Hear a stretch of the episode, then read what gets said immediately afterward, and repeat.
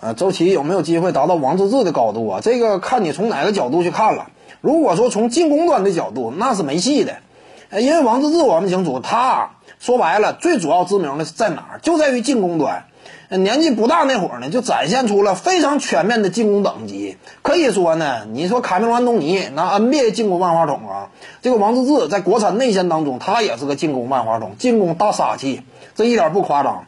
这是王治郅嘛？他之所以能够当初得到很多机会，也是因为他在进攻端展现出来的天赋等级，确实是让人感觉非常羡慕，等级非常高。这是王治郅进攻端这块，你要说周琦赶上他不可能，因为进攻是需要天赋的。你不是说啊，我后天努力如何如何，我就一定超过你？不可能，就好像很多球迷要求周琦的那样啊，世界杯赛场之上，低位攻坚呢，一对一单找几个呀？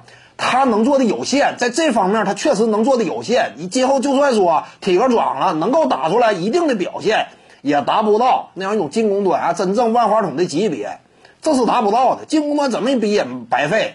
至于说防守端呢？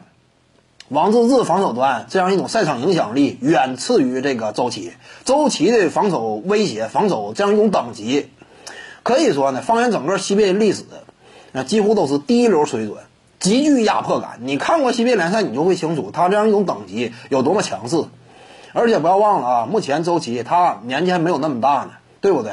仅仅二十多岁，在这种情况之下，他就建立了这么强势的防守威慑力。一旦说假以时日的话，那么周琦在防守端能够达到的级别，随着他身体肌肉力量日渐提升，这样一种顶防达到的高度，我感觉那都是非常吓人的。